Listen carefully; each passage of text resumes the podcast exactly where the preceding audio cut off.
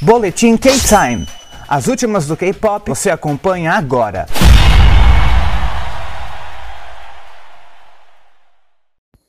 E aí, K-Time, Luke Baldinho aqui para mais um boletim. E hoje eu quero falar do Ivy, que voltou para o primeiro lugar da parada musical lá da Coreia, o Sump, com a música Eleven, que foi o single de debut delas, né? Esse novo grupo da Starship tá conquistando todo mundo, tá batendo recordes, tá, acho que fez All Kill lá nos programas de music shows, né, nos charts coreanos. E isso para um gru grupo rookie, que, né, que é um grupo novato, um grupo rookie, é tipo novidade assim. Poucos conseguem. ITZY não conseguiu, que é um dos maiores grupos novatos assim da que conseguiu muitos recordes assim, né, enquanto ela, elas, eram as novatas. Então assim, palmas pro Ivy tá assim, ó,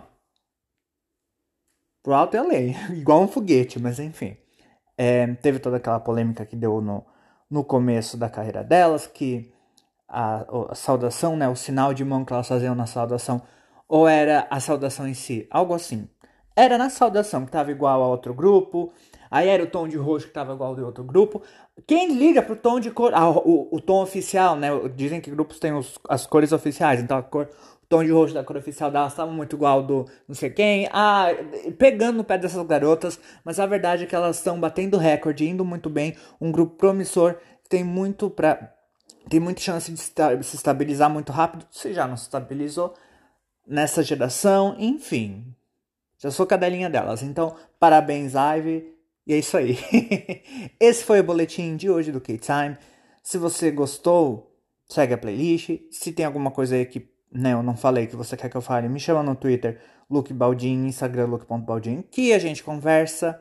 E é isso, até amanhã. Escutem os, os episódios principais do Key Time. E é isso aí. Luke para o Key Time, encerrando a transmissão. Valeu!